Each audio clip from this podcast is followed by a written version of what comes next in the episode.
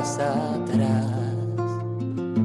Sacerdote, la vida pone en juego, pastores para el pueblo, un guía a la verdad.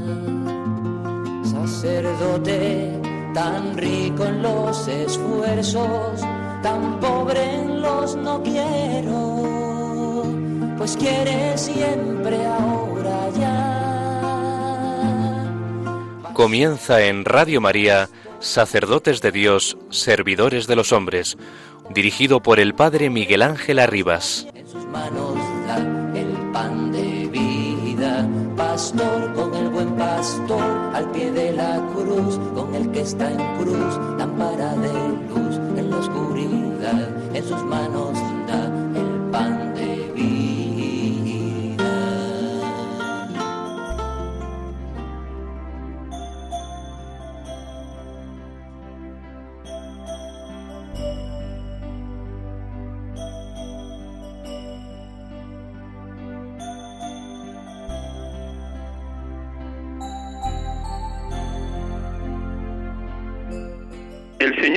Que nos enviaría aquel defensor que nos haría capaces de Dios. Pues del mismo modo que el trigo seco no puede convertirse en una masa compacta y en un solo pan si antes no es humedecido, así también nosotros, que somos muchos, no podríamos convertirnos en una sola cosa en Cristo sin esta agua que baja del cielo. Y así como la tierra árida no da fruto si no recibe el agua, así también nosotros, que éramos antes como un leño árido, nunca hubiéramos dado el fruto de vida sin esta gratuita lluvia de lo alto. Del Tratado de San Ireneo, obispo contra las herejías, del oficio de lecturas de hoy, domingo de Pentecostés. Buenas tardes, hermanos y amigos, oyentes de Radio María. Les acompañamos un domingo más en este programa, sacerdotes de Dios, servidores de los hombres, en este domingo último del tiempo de Pascua, solemnidad de Pentecostés, el cumplimiento de la promesa que Jesús había hecho del envío del Espíritu Santo. Lo que aconteció en aquel primer Pentecostés de la historia acontece también hoy, 31 de mayo 2020. Bienvenidos y bien hallados a todos ustedes. Vamos a tener la dicha de poder hablar en esta tarde con el asesor espiritual a nivel nacional de la renovación carismática, el sacerdote Eduardo Toraño López. Buenas tardes, Eduardo. Muy buenas tardes. Pues bienvenidos, gracias por prestarnos estos minutos de la tarde del domingo para que nuestros oyentes conozcan un poquito más de cerca qué es la renovación carismática, cuál es lo propio de este movimiento eclesial, cómo funcionan los distintos grupos, cuál es el papel del sacerdote dentro de los grupos o de las diócesis o en tu caso a nivel nacional. Como cada domingo, hermanos y hermanas, vamos a comenzar orando. En este caso he elegido como lectura la segunda lectura que propone la liturgia para este domingo del tiempo de Pascua, en este domingo de Pentecostés, de la segunda carta, de la primera carta a los Corintios, capítulo 12. Como cada domingo, un instante en silencio, con un recogimiento profundo en el deseo de que la palabra viva y eficaz, tajante como espada de doble filo, penetre hasta lo más íntimo de nuestra persona y nos ayude a discernir cuál es la voluntad de Dios sobre nuestra historia, sobre nuestros pasos, a discernir qué es de Dios y qué es del mal espíritu. Un instante en silencio y proclamamos este fragmento de la primera carta de San Pablo a los Corintios.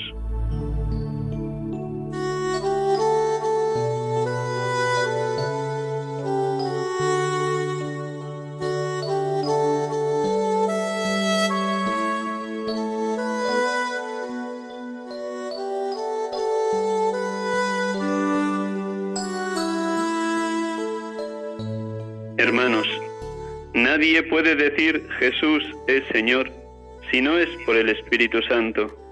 Y hay diversidad de carismas, pero un mismo Espíritu.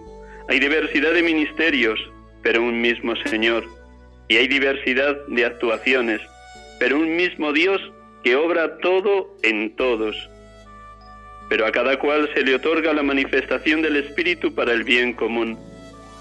Pues lo mismo que el cuerpo es uno y tiene muchos miembros, y todos los miembros del cuerpo, a pesar de ser muchos, son un solo cuerpo, así es también Cristo. Pues todos nosotros, judíos y griegos, esclavos y libres, hemos sido bautizados en un mismo espíritu para formar un solo cuerpo. Y todos hemos bebido de un solo espíritu.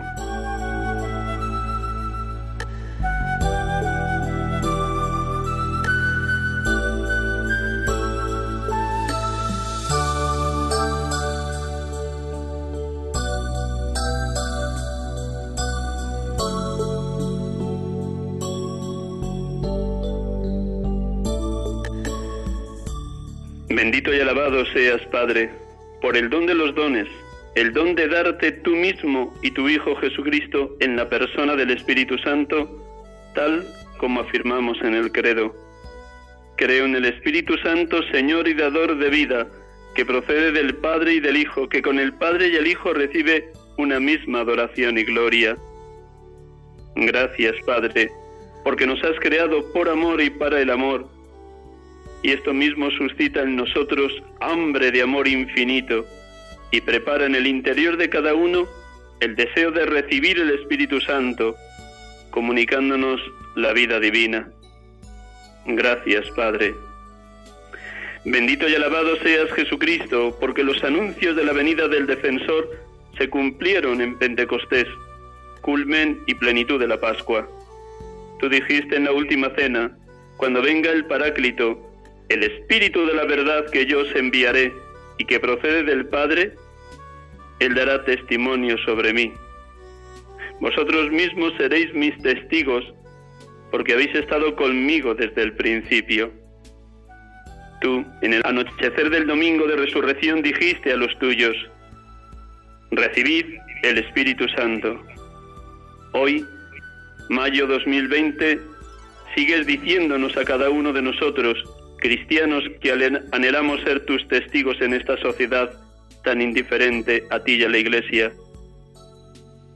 Que ese mismo Espíritu, que fue el alma de la Iglesia naciente, que infundió conocimiento de Dios a todos los pueblos, sea también el Espíritu de amor que congrega en una misma fe a los que el pecado nos ha dividido en diversidad de lenguas y en intereses contrapuestos. Bendito y alabado seas, Espíritu Santo, amor perfecto y eterno del Padre y del Hijo, que entras hasta el fondo de nuestra alma como divina luz, fuego ardiente, viento impetuoso, para enriquecernos con tus siete sagrados dones y tus doce frutos. Mira el vacío del hombre si tú le faltas por dentro. Mira que si tú dejas de habitar en el alma del creyente, nos sentimos completamente vacíos.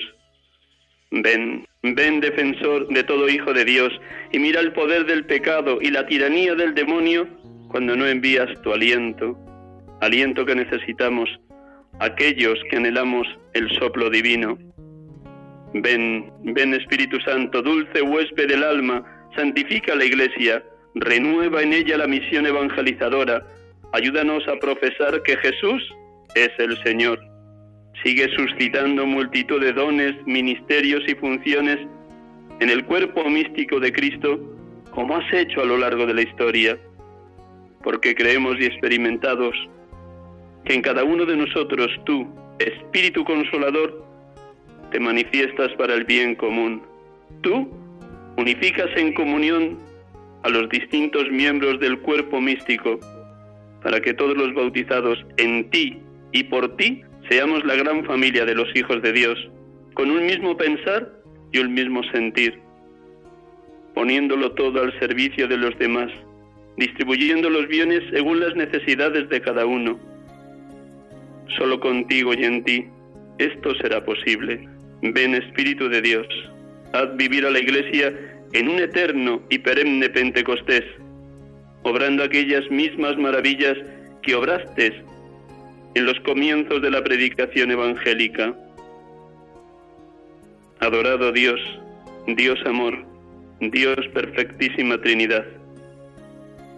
Ayudadnos a participar de la vida de comunión de las tres personas, Padre, Hijo y Espíritu Santo. Adorada y Santa Trinidad, tomadnos posesión por completo.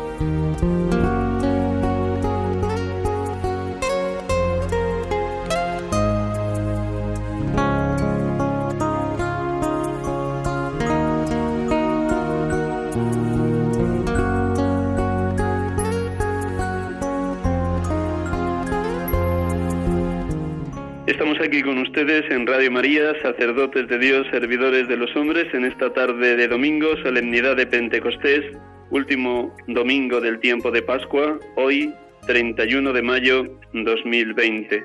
Y nos acompaña Eduardo Toraño López, asesor espiritual a nivel nacional de la renovación carismática. Eduardo fue ordenado sacerdote el 17 de mayo de 1997. Apenas hace unos días cumplía sus 23 años de presbítero al servicio de la Iglesia, en este caso concreto de la Archidiócesis de Madrid. Nació en Madrid el 23 de abril de 1968 y además de ser asesor espiritual a nivel nacional de la renovación carismática es también profesor de teología en la Universidad Eclesiástica San Damaso. De nuevo, buenas tardes, Eduardo. Hola, muy buenas tardes a todos. Pues muchas gracias por prestarnos estos minutos y por poder dar a conocer qué es la renovación carismática. La primera pregunta, empezando por algo muy experiencial, ¿cómo conociste la renovación carismática? ¿Qué camino puso Dios para que el Espíritu Santo te penetrara, te transformara? ¿Qué supuso para ti el conocimiento de este movimiento eclesial? Yo sabía que existía la renovación carismática como este, esta experiencia, pero, pero fue sobre todo pues en el año 2004, en el que yo ya era sacerdote, estaba en ese momento de formador del Seminario Conciliar de Madrid, y entonces en ese momento pues acudí a una vigilia de Pentecostés en una parroquia y luego experimenté, vamos, como experimenté una gran libertad y una gran presencia de Dios y sin duda el momento más, más fuerte que recuerdo fue una Semana Santa con jóvenes en 2006 en el pueblo de Torre Laguna, donde fui con la pretensión de ayudar como sacerdote y fue el Señor el que salió a mi encuentro para entrar en lo más hasta lo más profundo, una de las primeras experiencias que tuve allí en la renovación y fue una fue un modo de experimentar muy fuerte en una gran sanación interior del corazón y y una experiencia muy profunda de la transformación del Espíritu Santo en mi vida, o sea que me caló muy profundamente y a partir de ahí pues pues bueno, pues también el Señor me ha ido llevando un, mayor vínculo con los grupos de oración y la y poder colaborar y participar en esta gran experiencia de gracia que es la renovación, que no es propiamente un movimiento eclesial, aunque a veces se le incluye como movimiento, ¿no? En sentido propio sería más bien una corriente de gracia que el Espíritu Santo suscitó en la Iglesia Católica en 1967 para actualizar en toda la Iglesia el acontecimiento de Pentecostés. Muy bien, pues ya has precisado algo que te íbamos a preguntar, pero ya que has tomado esa dirección, explícanos en qué consistiría esa corriente de gracia, qué ha sucedido en la Iglesia desde 1967 para que se consolidara esta corriente de gracia y cómo tanto a nivel diocesano los distintos obispos como a nivel de toda la Iglesia se ha ido ratificando por parte de, de los papas lo que significa y lo que aporta esta corriente de gracia al conjunto de la Iglesia pues tuvo unos precedentes en otras iglesias protestantes donde se fue dando un avivamiento del espíritu, en el metodismo en el siglo XVIII, luego, a principios del siglo XX en el pentecostalismo clásico y luego, bueno, en fin, en distintas iglesias y hubo un grupo de estudiantes en una universidad de Estados Unidos que se reunieron para hacer un retiro, para meditar un fin de semana sobre los primeros capítulos de los Hechos de los Apóstoles. Y ahí, eso fue en la Universidad Católica del Espíritu Santo de Duquesne, y tuvieron ahí una experiencia fuerte donde eh, como volvieron a experimentar lo que sucedió en Pentecostés, ¿no? Como, como una presencia muy fuerte del Espíritu Santo. Una de las participantes, que se llama Patty Mansfield, eh, en ese retiro dijo, escribió una hoja, quiero un milagro, pero no sabía exactamente qué milagro pedía. Solo quería que Dios actuase con poder y en la capilla cayó postrada ante el Santísimo y recibió como una, una gran efusión del Espíritu Santo, una presencia eh, muy grande. Y esto ocurrió pues hace 53 años, en el, en el 67. A partir de ese momento, eh, la renovación no, no, hay ningún fundador, por tanto, ¿no? sino que es una experiencia del Espíritu que se ha ido manifestando. Primero apareció aquí luego se fue, se fue extendiendo por América, llegó a Europa y a España y se ha ido extendiendo pues de una manera paulatina, un poco sin mucha explicación, ¿no? sino como que el Espíritu Santo se ha ido manifestando y es como la vivencia de la experiencia de Pentecostés. ¿no? En el Concilio Vaticano II hubo, hubo como dos líneas, ¿no? la del cardenal Suenes y la del cardenal Ruffini, donde el cardenal Suenes pues, afirmaba que los carismas también se podían dar hoy en la Iglesia, y esta fue la línea que aparece en la Lumen Gentium, ¿no? como que la Iglesia hay dones carismáticos, que no es algo simplemente que pareció en la Iglesia primitiva, sino que, que es algo real y que los carismas, tanto los ordinarios como los extraordinarios, pues la vida en el Espíritu, el Espíritu no solo apareció hace dos mil y pico años, sino que el Espíritu sigue manifestándose hoy y ahora en la Iglesia y en el mundo. Y por eso la renovación carismática busca actualizar esa experiencia de Pentecostés del Espíritu Santo a través fundamentalmente de la efusión del Espíritu Santo, que es el momento cumbre de esta experiencia, que renueva y actualiza la obra del Espíritu en los sacramentos de la iniciación cristiana. Diríamos que hacia los años 60, aunque estaba casi recién acabado el concilio, la presencia del Espíritu sin duda estaba ahí en la Iglesia, pero no se había profundizado lo suficiente, algo que se había dejado un poco atrás mano, el Espíritu Santo como el gran desconocido. Y Dios a través de la renovación ha querido potenciar que toda la Iglesia viva mucho más a, mucho más a fondo la invocación al Espíritu y la acción que él promueve dentro de la Iglesia. Dirías como que esto es lo más propio de la renovación carismática. Sí, porque toda la Iglesia es carismática, porque en la Iglesia habita el Espíritu. Si la Iglesia existe es porque está el Espíritu, ¿no? Entonces, el, la renovación carismática es esta corriente de gracia en la que refleja que esta experiencia del Espíritu Santo es algo real y concreto también hoy. Y es verdad que, sobre todo en la teología occidental, ¿no? también por los excesos ¿no? que, hubo en alguna, algunos momentos de la historia, ¿no? porque, claro, algunos que, decían que tenían el Espíritu, pues, pues se separaban luego del magisterio, de la, de la, de la institución y, pues se generaron muchos problemas, divisiones. Entonces, claro, siempre ha habido mucha, mucho miedo ¿no? a todo lo que pudiera ser del espíritu, pues si había desviaciones. Pero en este caso, eh, pues gracias a esta experiencia siempre en unión con los pastores ¿no? de la Iglesia y en comunión con el Santo Padre, con los papas, con los obispos, con, con los párrocos, en fin, con todo lo que son los pastores de la Iglesia, en comunión con la Iglesia jerárquica, pues esta Iglesia carismática manifiesta esta gran vivencia y gran vida de los del espíritu ¿no? en la iglesia. De hecho, los, los santos padres, los últimos papas, han apoyado y han sostenido los movimientos eclesiales y en particular también esta corriente de gracia que es la renovación carismática. El Papa Francisco el año pasado estuvo en un gran encuentro y hace tres años también, en otro cuando se cumplían los 50 años de, del nacimiento de la renovación en la Iglesia Católica. ¿Qué os dijo el año pasado el Papa en Roma en ese acontecimiento de, del 2019, en ese encuentro? ¿Qué, ¿Qué fue como lo más significativo de lo que el Papa expresó o confirmó o ratificó o a lo mejor alentó también de cara al futuro? El año pasado, en 2019, eh, empezó una realidad para coordinar a nivel internacional todas las distintas realidades carismáticas que hay en el mundo, que se llama Caris. Caris significa gracia en griego, pero al mismo tiempo se escribe Charis, ¿no? pero se, se dice Caris o Haris, y además es un acrónimo, es decir, cada letra tiene, o sea, pues significa una palabra, ¿no?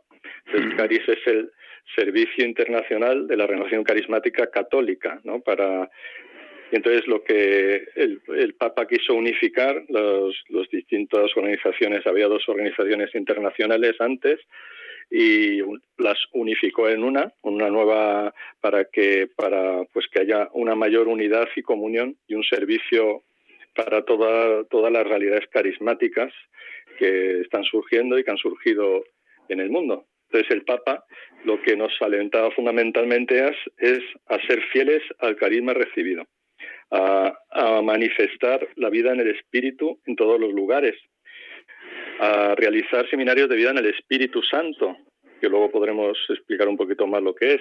Sí, sí.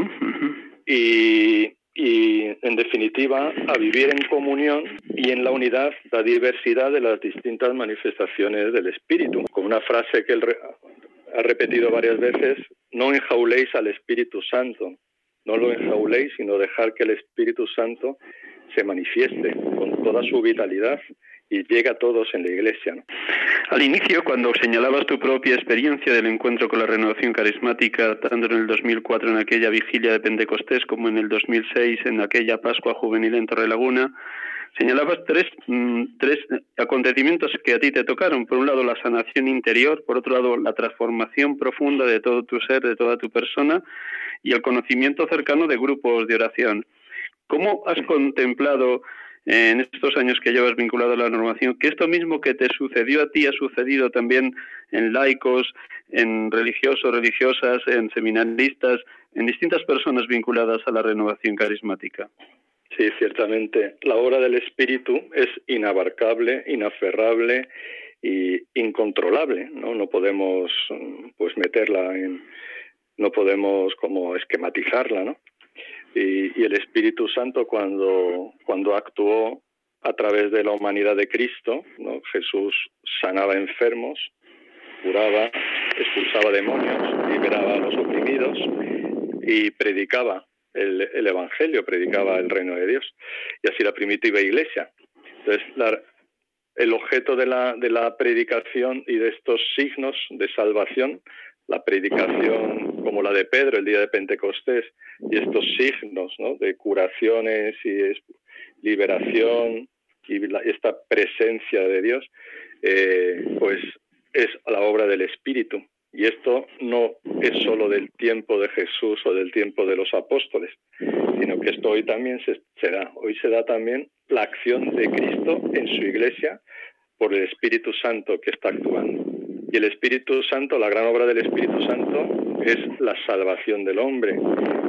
Y, como quiere salvarnos, pues nos libera del pecado, que es la gran esclavitud, pero también necesitamos ser sanados en nuestro corazón. Nuestro corazón está herido por todo lo que, pues, las cosas que nos han pasado en la vida negativas, ¿no? Pues todos tenemos nuestras heridas de situaciones que hemos vivido ya desde pequeños. Entonces, eh, el Espíritu Santo puede y, y, lo hace, ¿no? Y yo pues soy testigo directo, ¿no? Porque en el ministerio que realizo pues también hay una parte importante de, acompañamiento de las personas que pues con sus heridas también de sanación y de, y de liberación, ¿no? Entonces, hay una obra eh, impresionante de cómo el espíritu hoy sana el corazón, transforma a la persona. Y es, es una transformación paulatina, ¿no? A veces, pues, parece que, no sé, a veces a lo mejor uno quisiera, ¿no? Encontrar una curación inmediata y para siempre, pero la acción del Espíritu Santo es real, pero también eh, conlleva eh, pasar por un proceso porque en el fondo es la salvación, ¿no? O sea, lo que Dios quiere es que nos salvemos y que seamos transformados realmente en nuestro interior. Por lo tanto, la auténtica sanación es la conversión. Y uno de los fines de la renovación, el primero, es ese, la conversión continua, ¿no? El, el vivir este, este encuentro con Cristo, vivir, vivirlo desde la realidad concreta de lo que cada uno lleva, lleva consigo. Por tanto, eh, la, como que la colaboración de la renovación carismática hoy en la Iglesia y en el mundo es poner en marcha y poner en funcionamiento la acción del Espíritu Santo a través de los carismas y a través de la predicación del querigma, como, como hizo Pedro en el día de Pentecostés, que predicó el querigma y después curaron y sanaron y liberaron a los que estaban oprimidos por el mal. En esta corriente de gracia que es la renovación carismática, el Espíritu Santo ha hecho suscitar numerosos carismas, ministerios y funciones. ¿Cuál es el papel concreto de un sacerdote dentro de los grupos de oración? Además de presidir los sacramentos y de ser pastor según el corazón de Cristo, seguro que también el ejercicio del ministerio tiene su cariz propio dentro de la renovación. Sí, un sacerdote, bueno, en la renovación un sacerdote es, eh, en primer lugar, es, pues, eh, si quiere vivir y profundizar en esta espiritualidad, pues es un miembro, es un miembro más de la renovación, ¿no? Porque cada los grupos tienen sus servidores y habitualmente no son los, los sacerdotes.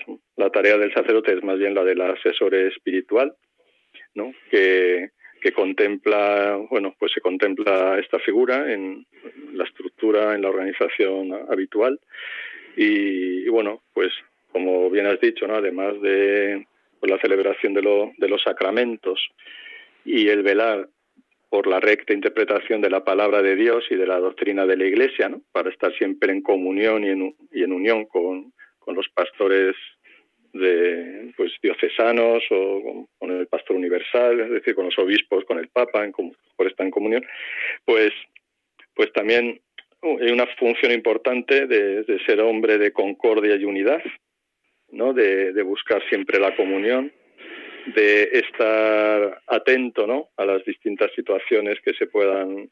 Esto más a nivel organizativo. Pero luego, a nivel ya más de un ministerio más directo, pues ciertamente el, el, que ha sido tocado por el Espíritu, transfigurado por esta presencia eh, espiritual, pues lo que ciertamente eh, lo que hace es fomentar en las personas, a nivel personal y en los grupos también, fomentar esa, esa transformación interior. Los grupos de oración en la renovación o los encuentros, los momentos de encuentro, en asambleas o en los distintos modos en los que nos reunimos, eh, es, un, es un cauce de potenciación del encuentro con Dios. ¿no? A veces hay personas que a mí me pasa al principio también que la primera impresión es como parece que es como pues ante ciertas expresiones no en la alabanza no como pues pues expresiones gestuales como levantar las manos en algún momento o tal, pues eh, hay personas que, o también a mí mismo me pasaba, me, choca, ¿no? Al principio, porque no son expresiones habituales que, solemos tener en la vida ordinaria de la celebración, de la oración. Pero eh, es que cuando, eh, la experiencia de la renovación no es algo superficial es algo muy profundo, es una experiencia profunda que se manifiesta en la alabanza, que se manifiesta en la adoración, que se, que se expresa ¿no? en, en la predicación, en el compartir testimonios, pero en realidad es una experiencia muy profunda ¿no? del Espíritu Santo. Entonces el, el sacerdote, su tarea es fomentar esa que la persona pueda ser liberada de todo eso que le está atando, que le está esclavizando, de vivir en la carne para ayudar y posibilitar eh, y encauzar y acompañar para que puedan vivir la vida en el espíritu. Y ese es el fin, ¿no? El fin de y lo que busca la renovación, eh, esa conversión que supone pasar de la carne, como en sentido Paulino, San Pablo, el pecado, de atadura, de la concupiscencia, a vivir la vida en el Espíritu, en la plenitud de la gracia. Imagino que también en tu papel de asesor a nivel nacional procuras que haya o se, o se, susciten encuentros de sacerdotes vinculados a la renovación, bien como un miembro más, bien porque son asesores a nivel diocesano. Eh, ¿Qué, qué es lo propio de esos encuentros de sacerdotes a nivel nacional? Sí, tenemos eh, tenemos varios encuentros, bueno, especialmente uno que hacemos habitualmente en el verano y en este en este encuentro que es de una semana, pues es un momento donde pues eh, es una especie de bueno es un retiro donde un predicador se llama alguien para que dé unas enseñanzas, unas, unas pautas para la oración y momentos de silencio. También hay momentos de alabanza, de intercesión la intercesión eh, que hacemos de este modo carismático es el rezar unos por otros con imposición de manos, ¿no? pidiendo que el Espíritu Santo descienda sobre cada uno y especialmente pidiendo por las necesidades y las situaciones particulares que cada uno está pasando, sobre todo si hay situaciones así más delicadas. También hay momentos de, o sea, de compartir en común y el momento cumbre es la efusión del Espíritu Santo. La efusión del Espíritu Santo es una, una súplica, una oración de invocación al Espíritu pidiendo que descienda sobre nuestras vidas y sobre nuestro, nuestro ministerio. Y seguro que esos momentos refuerzan esa identidad de vinculación a la renovación y también el deseo de ayudaros unos a otros allá donde estáis cuando ya terminada la semana volvéis a vuestros destinos habituales. Claro, sobre todo es, es un momento clave de, pues de renovación interior, de sanación interior también, porque claro, nosotros pues, necesitamos también una, una conversión continua y una sanación constante, ¿no? Pues porque el sacerdote pues tiene que responder constantemente a las exigencias de sus tareas y muchas veces a las exigencias pues que el pueblo va reclamando, pero bueno, necesitas espacio también personal de descanso, de, de comunicación con otros sacerdotes y también necesita pues ese espacio de ponerse ante Dios y de soltar ahí y de ser el mismo, ¿no? Porque al final pues el sacerdote no es alguien que se pone un, un traje y como un como un traje para o un disfraz sino que el sacerdote es un hombre llamado por Dios para, para consagrar a Dios, para dar la vida por sus hermanos, pero claro, también tiene que cuidarse, también necesita pues tener sus tiempos de oración, tiempo de acompañamiento y espacios donde poder vivir su vida sacerdotal, eh, pues también pues tocando esos puntos más débiles para que el Señor los vaya reforzando, ¿no? Con su, con su gracia. Enhorabuena. ¿Cómo es el día a día o semana a semana de un grupo de oración o de un grupo de alabanza? Para que los oyentes que conocen menos la renovación carismática también un poco sepan cómo los miembros que, están vinculados a ella se alimentan y a la vez eh, crean espacios de comunión entre ellos. Sí, pues la renovación carismática está formada por grupos de oración. Bueno, es una corriente de gracia, ¿no? O sea, va más allá de los grupos de oración, pero luego lo que ya es, pues, las coordinadoras de grupos, ¿no? Como la Renovación Carismática Católica en España, ¿no? Que, coordina grupos de oración, pues eh, estos grupos de oración eh, se van formando mm, pues cada uno, en fin, de una manera, a veces se forman a raíz de un seminario de Viena del Espíritu, eh, y otras veces pues pues pues surgen surgen varias personas que tienen esta inquietud o que empiezan a, orar y hacer alabanza y surge un grupo.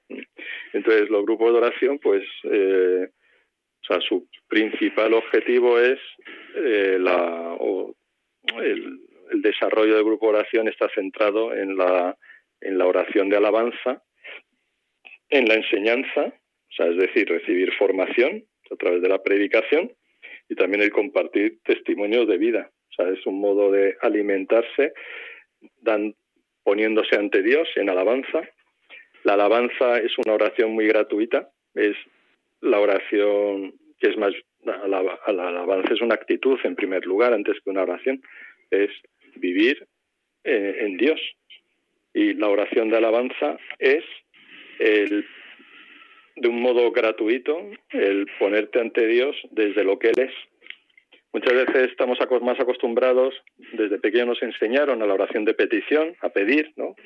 O a dar gracias, ¿no? Sea, las tenemos como más asimiladas la oración de alabanza es más gratuita, donde yo me pongo ante Dios y, le digo, pues tú eres grande, tú eres poderoso, tú eres... Y, me fijo en Él. Es como el enamorado que se fija en, el amor de su vida y le lanza piropos, ¿no? Pues la, la, alabanza es la unión con Dios, pero desde, la, desde el amor. Y esto llega a su cumbre en la adoración. ¿no? La alabanza llega a la adoración. La adoración es ese reconocimiento como criatura que soy del que es todopoderoso y me postro ante él, me arrodillo ante él, bajo mi cabeza ante él y entonces cuanto menos soy yo y, y dejo que él sea en mí, él es más en mí y yo menos, ¿no?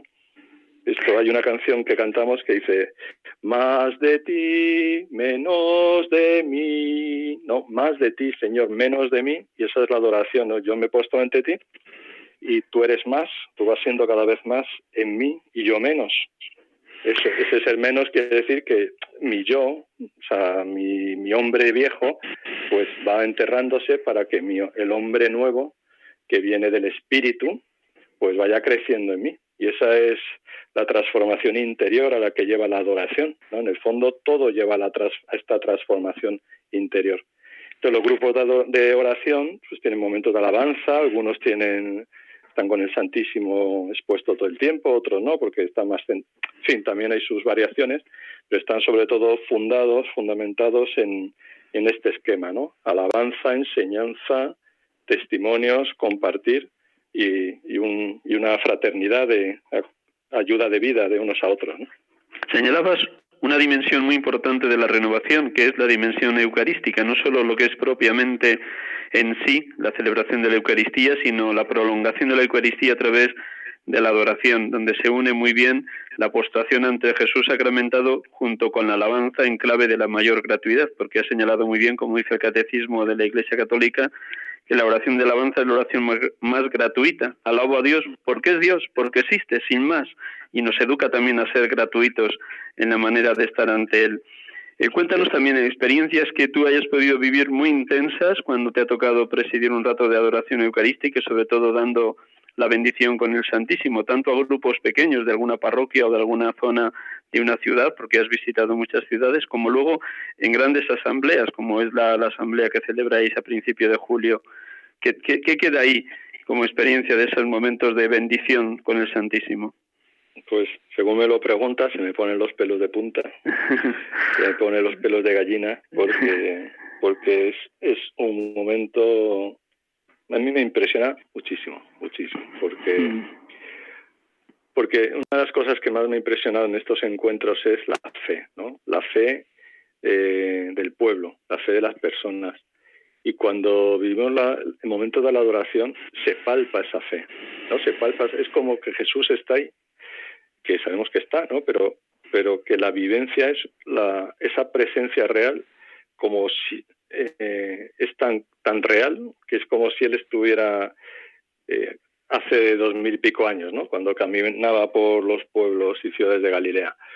O sea, es, es un momento tremendo, tremendo de fe, de, de ardor, de donde se palpa, se palpa, se palpa la, la presencia de Dios, se palpa a Cristo. Y, a mí me, toca mucho, ¿no? Sobre todo cuando con el Santísimo, como, como dices, eh, vamos bendiciendo al pueblo, pues es un momento eh, de la fe, la fe del pueblo, de la fe llana, digamos, ¿no? De la fe no de, sencilla. de la fe sencilla, eso, no de la fe del, pues eso, del que lo sabe todo, ¿no? Sino de que realmente conecta, ¿no? Con, con Cristo, con Cristo en la Eucaristía. Yo te alabo, Padre, Señor de cielo y tierra, porque has ocultado estas cosas a los sabios y entendidos y se las ha revelado a la gente sencilla. Sí, Padre, así te ha parecido bien. se cumple eh, en, muchos miembros de la renovación carismática es esa oración que Jesús dirigía al Padre. Precisamente San Lucas dice que estaba lleno del Espíritu Santo Jesús cuando, cuando rezó de esa manera. Has dejado algo ahí también que explícale también a nuestros oyentes, sobre todo los que quieran conocer más de cerca este camino de gracia, esta corriente de gracia que es la renovación carismática, lo que es un seminario de vida en el Espíritu. Explícaselo a los oyentes. Sí, un seminario de vida en el Espíritu es una experiencia, un camino, un proceso de pues para pedir una nueva efusión del Espíritu Santo en la propia vida. Entonces este camino culmina con una invocación al Espíritu Santo muy fuerte, muy poderosa, donde se va a cada persona imponiéndole las manos para que reciba esta nueva efusión del Espíritu Santo como un nuevo Pentecostés. Pero para llegar a este punto hay un camino de preparación, no hay un itinerario. Este itinerario se puede, a veces se realiza en, cada semana, se hace en siete u ocho semanas, terminando en un día completo donde se, se hace este retiro último de fusión del espíritu, o también a veces se hace en, pues, un periodo más corto, en dos o tres días, en fin, según se puede adaptar según las circunstancias, las situaciones. El proceso, el proceso de este camino es desde el amor de Dios, que es el primer tema, desde el amor de Dios, que es el fundamento de todo, ¿no? Porque además muchas personas están muy heridas y como sin amor, pensando que no, no son valiosas, que no valen nada. Entonces, es descubrir y vivir, sobre todo vivir y experimentar el amor de Dios, el amor inmenso que Dios tiene a cada uno, el inmenso que Dios te tiene a ti y desde esa experiencia del amor de Dios, pues reconocer el propio pecado. Y ese es el segundo tema, ¿no? El pecado. Dios me ha amado tanto, pero yo, pues, pues no he sido fiel, ¿no? Y, he experimentado el pecado mío y también el pecado que, pues, de otros que me ha herido, que me ha dañado. Entonces, consciente de la experiencia del pecado, pasamos a pedir una conversión nueva. Y esta conversión pasa por reconocer que Jesús es el Señor. Entonces, que muchas veces doy el señorío a otras realidades que terminan siendo dioses en mi vida, ¿no? Dioses, pues, pues eso, concretos, de cosas que me atan, personas, situaciones que me están atando. Y entonces es decir que el Señor sea dueño, que Jesús sea dueño y Señor de cada una de esas situaciones y, de algún modo pues pedir que me desate de todas esas otras esclavitudes. Y de esa manera, pues con este fortalecimiento en la fe, pues ya uno se va preparando en este itinerario para pedir una nueva fusión del espíritu, con lo cual nos liberamos de todo el peso, del peso del pecado y de las consecuencias que el pecado deja en nosotros, para abrirnos a una nueva vida en Dios. Y es una experiencia preciosa de cuando se hace todo el recorrido desde el amor de Dios, pues el pecado, la conversión, la fe, la, el declarar a Jesús como Señor, ¿no? Y, y ya prepararnos para recibir el Espíritu Santo y conocer más a la tercera persona de la Trinidad, de tal manera que cuando, pues, es un momento de, es una oportunidad, ¿no? De una gran transformación. Es como la propuesta querigmática de la renovación para la Iglesia y para el mundo, ¿no? anunciando a Jesucristo, el querigma, que es el anuncio de Cristo, muerto y resucitado para nuestra salvación, y del envío del Espíritu Santo para sanar y restaurar y, y hacer y que nuestros corazones pues puedan vivir en plenitud.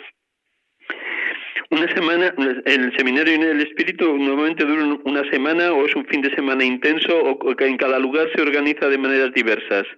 Se puede organizar eh, o un día a la semana durante siete semanas, un fin de semana intenso de viernes a domingo o, de sábado, en fin, lo que se pueda, o incluso también durante una semana de lunes a domingo. Volviendo a, las experiencias de sanación interior, creo que también en tu experiencia de, primero de miembro de la renovación y después como sacerdote que acompaña grupos, has visto hasta sanaciones externas, hasta personas que realmente han, sido curadas. Eh, cuéntanos alguna de esas experiencias donde el Espíritu ha querido transformar de tal manera a la persona que al modo de Jesús no solo le cura de su pecado, de su herida, no siempre las heridas interiores son pecado, pueden ser fracasos o frustraciones del pasado, pero sobre todo curaciones también físicas. Sí, yo he visto varias. Una más llamativa eh, fue una joven de veintipocos años que, que tenía una enfermedad degenerativa en las articulaciones y no podía caminar, estaba en silla de ruedas. Y en una asamblea nacional hace unos años, pues el sacerdote que, que vino que vino de fuera para pues estuvo rezando por ella y, se levantó, se levantó de la silla de ruedas y pudo pudo caminar y luego cuando cuando volvió no a pues a la, a la fisioterapeuta que le estaba atendiendo, que la estaba, pues eso, pues paliando las consecuencias de esta enfermedad, pues, y luego al médico, pues ratificaron la sanación, que, vamos, se quedaron impresionados porque fue un cambio, un cambio total, ¿no? De no poder prácticamente, de no poder andar a, también otro caso de una otra joven que, que tenía un, que le faltaba la visión de un ojo en una Eucaristía en la consagración recibió la visión. Y así, pues, pues muchas, vamos, eh, podemos contar muchos testimonios. Estos, estas curaciones son como signos para el crecimiento en la fe, no, no tienen una finalidad en sí misma, aunque la persona queda aliviada, pero lógicamente, pero también, claro, eh, es un modo también de suscitar la conversión y de ayudar a, a crecer en la fe. Pero que sí, los milagros sí existen. existen, existen. La renovación carismática, como todo otro grupo eclesial, esta corriente de gracia, que así le estás denominando, seguro que tiene numerosos retos. ¿Cuáles dirías que son esos retos que tiene por delante la renovación, sobre todo en tu papel de asesor espiritual a nivel de toda España? ¿Y cómo afrontar esos retos, Eduardo? Sí, pues los retos, en primer lugar, es, yo creo que el gran reto es el, o sea, el poder vivir en la comunión, en la comunión de la Iglesia, vivir en la comunión tanto dentro de las distintas realidades carismáticas, que para esto pues el Papa creó el caris, ¿no? Para que para crecer en esta comunión y luego vivir en la comunión pues con todos los demás los demás movimientos y, bueno pues con toda la, vida de la Iglesia, ¿no? Pues es un, un reto que, que siempre pues hay que trabajar en él, ¿no? Porque la, la, la, comunión no es algo evidente, ¿no? Sí, es un don de Dios, pero también supone nuestro, nuestro, nuestro trabajo. Yo veo ese un reto. Luego otros retos, pues, pues también el, hombre, el, a veces hay una visión de la renovación o de los carismáticos, ¿no? Como los carismáticos, como como algo así un poco extraño, ¿no? Un, fin, que hacen cosas así como poco comunes y, que llaman la atención a veces negativamente. Entonces otro reto es poder mostrar la verdadera cara, ¿no? De que, de que bueno, también, pues hombre, puede haber en grupos, en momentos que también haya personas que hagan cosas raras, pero que tampoco que hay que ver, primero hay que ver si eso, eso raro obedece a algo, porque claro, también pues hay de todo en todos los sitios, ¿no? Eh, pero sobre todo es como no quedarse en la corteza, ¿no? sino ver lo que hay en, lo profundo. Y cuando uno traspasa esa corteza, que a lo mejor llama la atención en algunas, en algunas situaciones, pues contacta con lo profundo, ve, o sea, experimenta la verdadera conversión y transformación interior. Por eso un reto de la renovación es también saberse mostrar en lo profundo, ¿no? Y no solo en, en, en las apariencias, que es lo que a veces, pues, a algunos les puede chocar, ¿no? Llamabas también como uno, o señalabas uno de los aspectos, el de la formación, además de los grupos en sí, de alabanza que tendrán sus espacios, sus momentos, sus tiempos de, formación, me imagino que a nivel también de, toda la renovación hay propuestas concretas de cómo seguir formándose, tanto en la profundización de la Sagrada Escritura como en la dimensión eucarística de, esta corriente de gracia. ¿Por dónde, ¿Por dónde quiere ayudar a sus miembros la renovación carismática en, este, en esta dimensión formativa?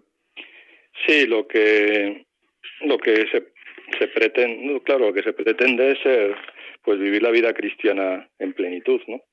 Entonces, además de los grupos de oración, que algunos de ellos o en general pues pueden ser más de iniciación, también hay otros grupos más de profundización, o hay momentos de encuentro, ¿no? Y los, los temas que se pueden tratar en, las enseñanzas que se dan, pues siempre desde la palabra de Dios, eh, pues son diversos. La renovación valora mucho, ¿no? Y cuida mucho el, el uso y el buen uso de la Biblia.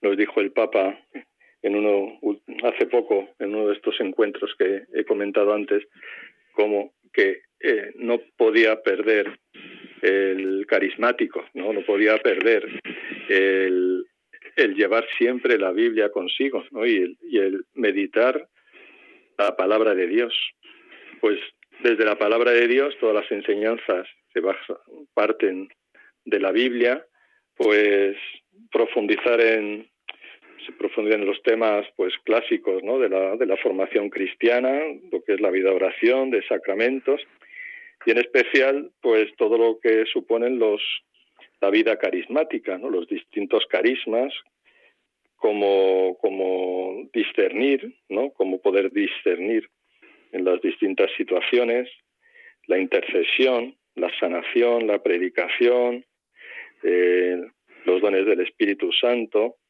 los frutos del Espíritu Santo, etcétera, ¿no? un la formación cristiana habitual con insistencia en los temas más del Espíritu Santo, ¿no?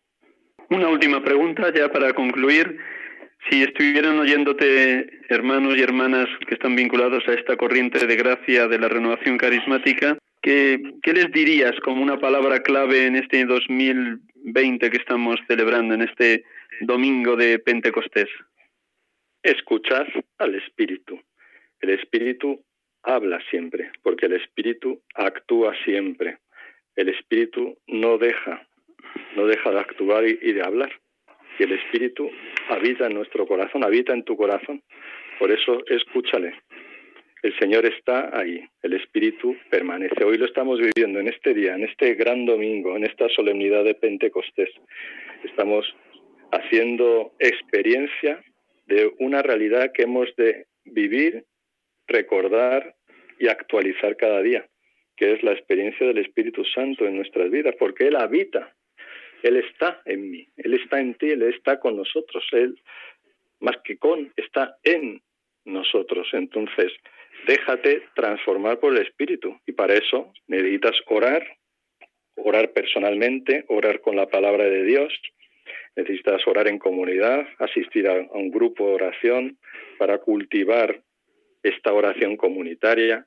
Necesitas la conversión del corazón a través de los sacramentos, limpiándolo con el sacramento de la penitencia, alimentándote del sacramento de la Eucaristía y, viviendo en la caridad, ¿no? dándote también a, a los demás, sobre todo los más pobres, a los que más lo necesitan, los que están más heridos, ¿no? en el cuerpo, en el espíritu. Eduardo, muchísimas gracias porque estaríamos tres horas más contigo. Estás muy ungido por el Espíritu y me alegra de estas palabras que diriges a los miembros de la renovación carismática para que se dejen eso, se dejen tocar por la gracia y sobre todo escuchar al Espíritu que habla permanentemente, no solo en la Escritura, sino también a través de las propias vidas, de los signos de los tiempos, de la propia realidad eclesial. Eduardo, muchísimas gracias. Dios te bendiga, que no pierdas esa fuerza, esa ilusión, esas ganas de, seguir ayudando a que la renovación carismática se extienda por toda España. Muchas gracias, muchas gracias a ti y a Radio María por este momento y esta oportunidad de poder compartir la experiencia del Espíritu Santo dentro de lo que uno puede expresar con palabras, que siempre nos quedamos cortos. Un abrazo muy fuerte. Muchas gracias. Dios te bendiga. Dios te bendiga, Eduardo. Un abrazo.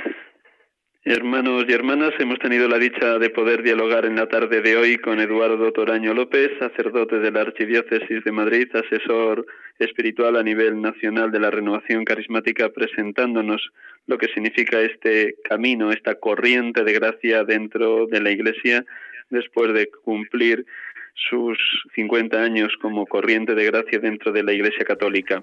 Y vamos a concluir con una poesía al Espíritu que nos ayude a terminar el día de hoy dejando que el Espíritu haga nuevas todas las cosas en nosotros. Los que se dejan llevar del Espíritu de Dios, esos son hijos de Dios. Habéis recibido no un espíritu de esclavitud para recaer en el temor, sino un espíritu de hijos adoptivos que os hace exclamar Abba Padre, dice Romanos 8, 14, 16. Pues terminamos con este poema que nos ayude a invocar al Espíritu y a dejarnos transformar por él.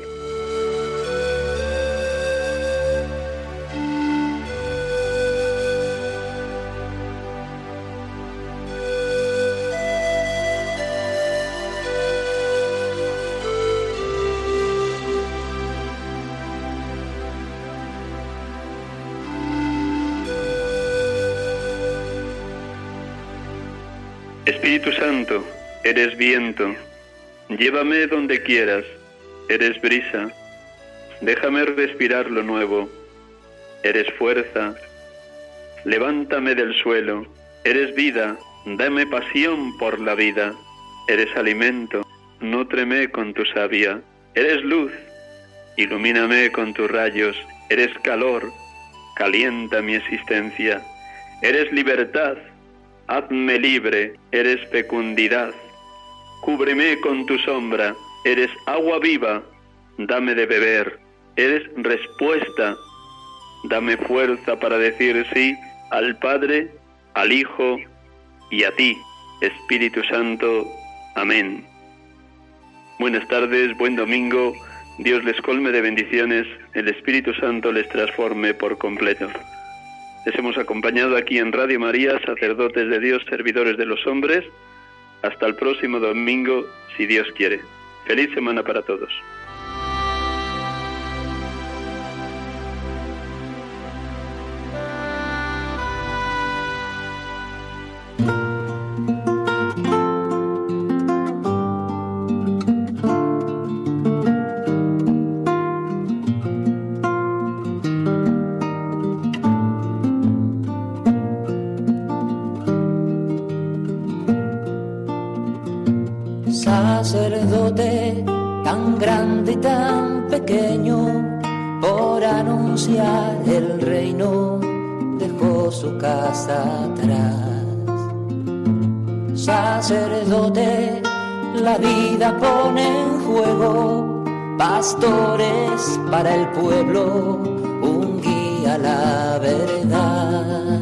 Acaban de escuchar el programa Sacerdotes de Dios, Servidores de los Hombres, dirigido por el Padre Miguel Ángel Arribas pues quiere siempre ahora ya. Pastor con el buen pastor al pie de la cruz, con el que está en cruz, lámpara de luz en la oscuridad, en sus manos